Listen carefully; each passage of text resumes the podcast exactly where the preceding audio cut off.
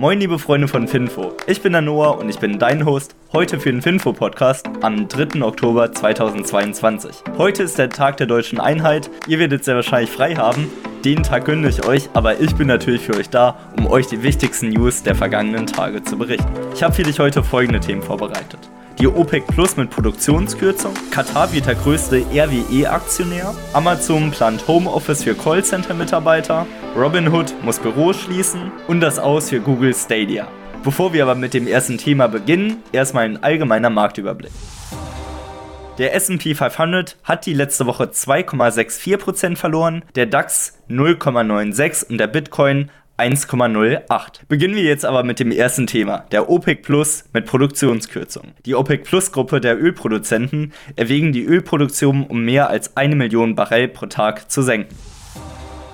Eine endgültige Entscheidung hierüber ist noch nicht getroffen, aber am Mittwoch wird sich die OPEC Plus in Wien treffen, was das erste persönliche Treffen seit der Pandemie ist. Und hier wird dann darüber debattiert, ob und wie hoch eine Ölproduktionssenkung geschehen wird. Generell ist zu sagen, dass eine Kürzung von ca. einer Million Barrel die größte Reduzierung seit der Pandemie auch ist. Man muss aber auch sagen, das Brent Rohöl ist ziemlich nach unten geschlittert, weil das Rohöl stieg nach der russischen Invasion in die Ukraine im Februar auf 125 US-Dollar das Barrel und mittlerweile ist es auf nur noch 85 US-Dollar gesunken. Hier muss natürlich auch die OPEC Plus gucken, dass sie hier eine Preisstabilität hinbekommen und deswegen debattieren sie über eine Reduktion der Rohölproduktion. Aber wie sehe ich das Ganze? Ich denke, dass die massive Kürzung eine hohe Gefahr birgt, die Weltwirtschaft noch mal ein bisschen negativ zu beeinflussen. Weil die aktuelle Inflation ist nun mal sehr energiebetrieben und wenn es jetzt hier dazu noch mal kommt, dass das Rohöl weniger produziert wird, ist natürlich weniger Angebot auf dem Markt, die Nachfrage ist konstant, im Winter tendenziell sogar ansteigend, damit man mehr wärmen kann und dann wird hier der Preis natürlich noch mal höher, was die aktuelle Inflationsrate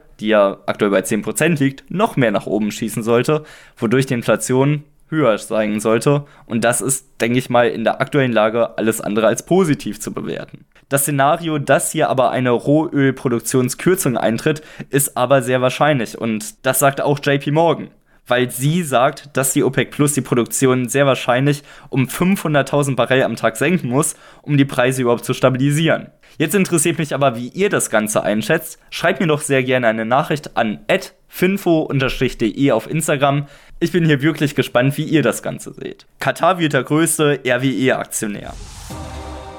Der Staatsfonds des Emirats Katar wird mit Abstand zum größten Aktionär des deutschen Energieriesens RWE. Der Grund hierfür, RWE will den US-Solarspezialisten Con Edison Clean Energy Business übernehmen. Hierfür braucht RWE aber frisches Geld. Und genau dafür holt sich RWE einen Brückenkredit. Und genau hier kommt dann die Qatar Holdings ins Spiel, was eine hundertprozentige Tochtergesellschaft vom KIA, also Qatar Investment Authority ist. Und die zeichnet dafür 2,43 Milliarden Euro Pflichtwandelanleihen. Und das wiederum sorgt dafür, dass Katar mittlerweile 9% am Energieriesen RWE hält. Deutschland verbündet sich ja auch immer mehr mit Katar, unter anderem war ja auch Olaf Scholz letztens dort, um hier Verträge zu unterzeichnen, dass wir hier Rohöl etc. von Katar bekommen. Hier ist dann natürlich die Sicht in die Zukunft interessant, wie sich das Ganze entwickeln wird, ob Katar ein langfristiger strategischer Partner von Deutschland und insbesondere hier in der Energiepolitik wird. Ich bin hier auf jeden Fall gespannt und hoffe, dass wir hier wirklich einen sehr guten und zuverlässigen Partner gewinnen. Bevor wir jetzt aber weitermachen, kommen wir zur Aktie des Tages und das ist heute Philip Morris.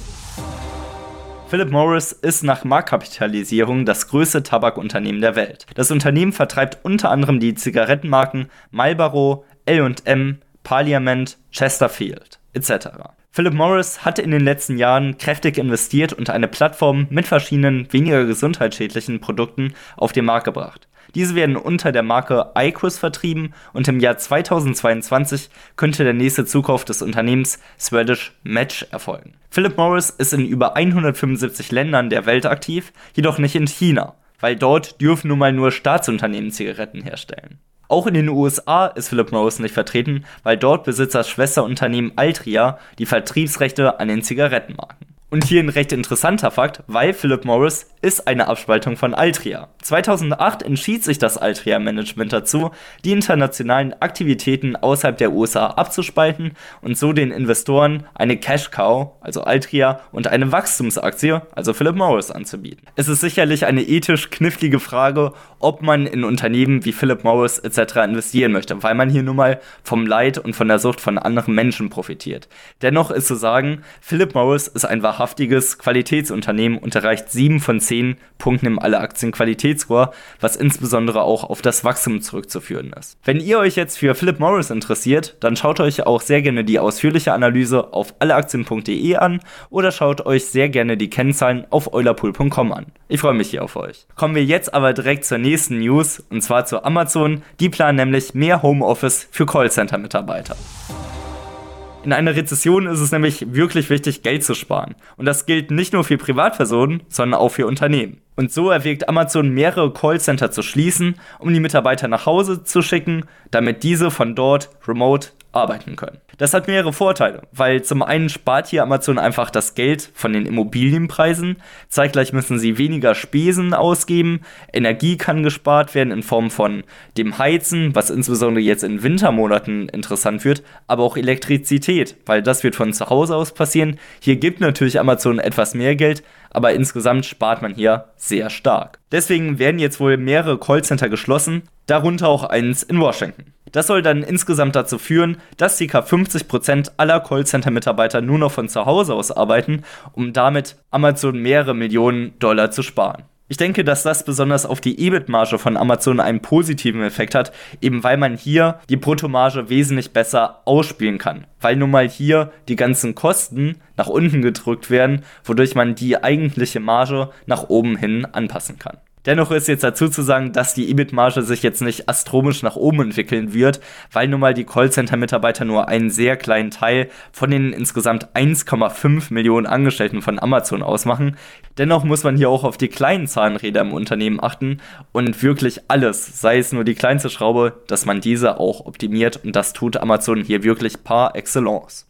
Etwas anders trifft es Robinhood, weil die machen das nicht freiwillig, sondern sie müssen wirklich Büros schließen, um Kosten zu sparen.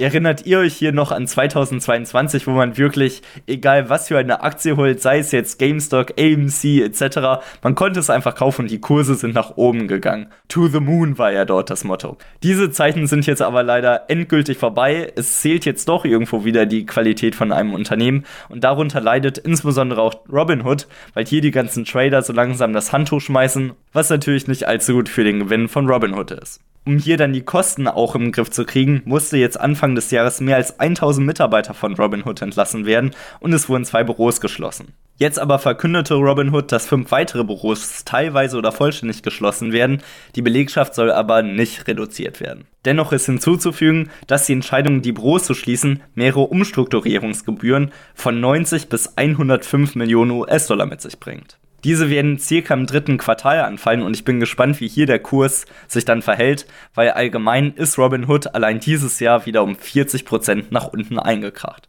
Jetzt aber zur letzten News für heute und zwar dem Aus für Google Stadia. Ich denke, einige von euch können sich noch daran erinnern, wo man wirklich auf YouTube fast täglich 10 Werbungen von Google Stadia bekommen hat. Und man hat häufig auch gar nicht mitbekommen, was das eigentlich ist, weil man irgendwie nur so Google Stadia das rote Logo da angesehen hatte, aber nicht wirklich erklärt bekommen hatte, was es ist. Und ja, Google Stadia war ein Cloud-Service für Gaming-Anbindung von den Google-Servern. Was das konkret bedeutet, man hatte verschiedene Videospiele, die man als Abo mieten konnte. Das Ganze kostete 10 Dollar im Monat. Und hier konnte man wirklich aus einer Auswahl von super vielen Spielen auswählen und diese dann x-beliebig spielen. Zum Beispiel Destiny 2 oder auch Assassin's Creed Odyssey waren dabei beim Launch im Jahr 2019. Aber das Ganze hat nicht ganz so gut funktioniert, weil es nun mal gestreamt war. Also ihr konntet den letzten Drecksrechner nehmen. Ihr brauchtet nur eine gute Internetverbindung und dann konntet ihr das Ganze spielen. Es gab aber so viele Lags, dass es wirklich keinen Spaß gemacht hat, das Ganze zu spielen, zu zocken. Und deswegen haben sich dann viele Gamer davon distanziert und haben gesagt, boah, über Google Stadia spielen, das macht keinen Spaß spart euch lieber das Geld und holt euch echte Titel für 60 Euro oder so. Natürlich, das kostet mal ein bisschen mehr Geld, dafür habt ihr dann aber einen schönen Spielgenuss und genau das hat dann Stadia, Google Stadia zum Fall gebracht. Dennoch finde ich es wirklich cool, dass hier Alphabet einen Versuch gewagt hat, auch hier in die Gaming-Branche reinzugehen und hier auch das Ganze mit dem Konzept des Streaming-Markts zu kombinieren. Ich denke, es ist eine super gute Idee, noch nicht ganz so gut umgesetzt, aber ich denke, dass das irgendwo in der Zukunft wirklich Fuß fassen konnte. Netflix ist ja auch daran. Und das war es jetzt auch mit der heutigen News am Montag, den 3. Oktober 2022. Ich wünsche euch noch einen wunderbaren Start in die neue Woche. Macht's gut. Ciao.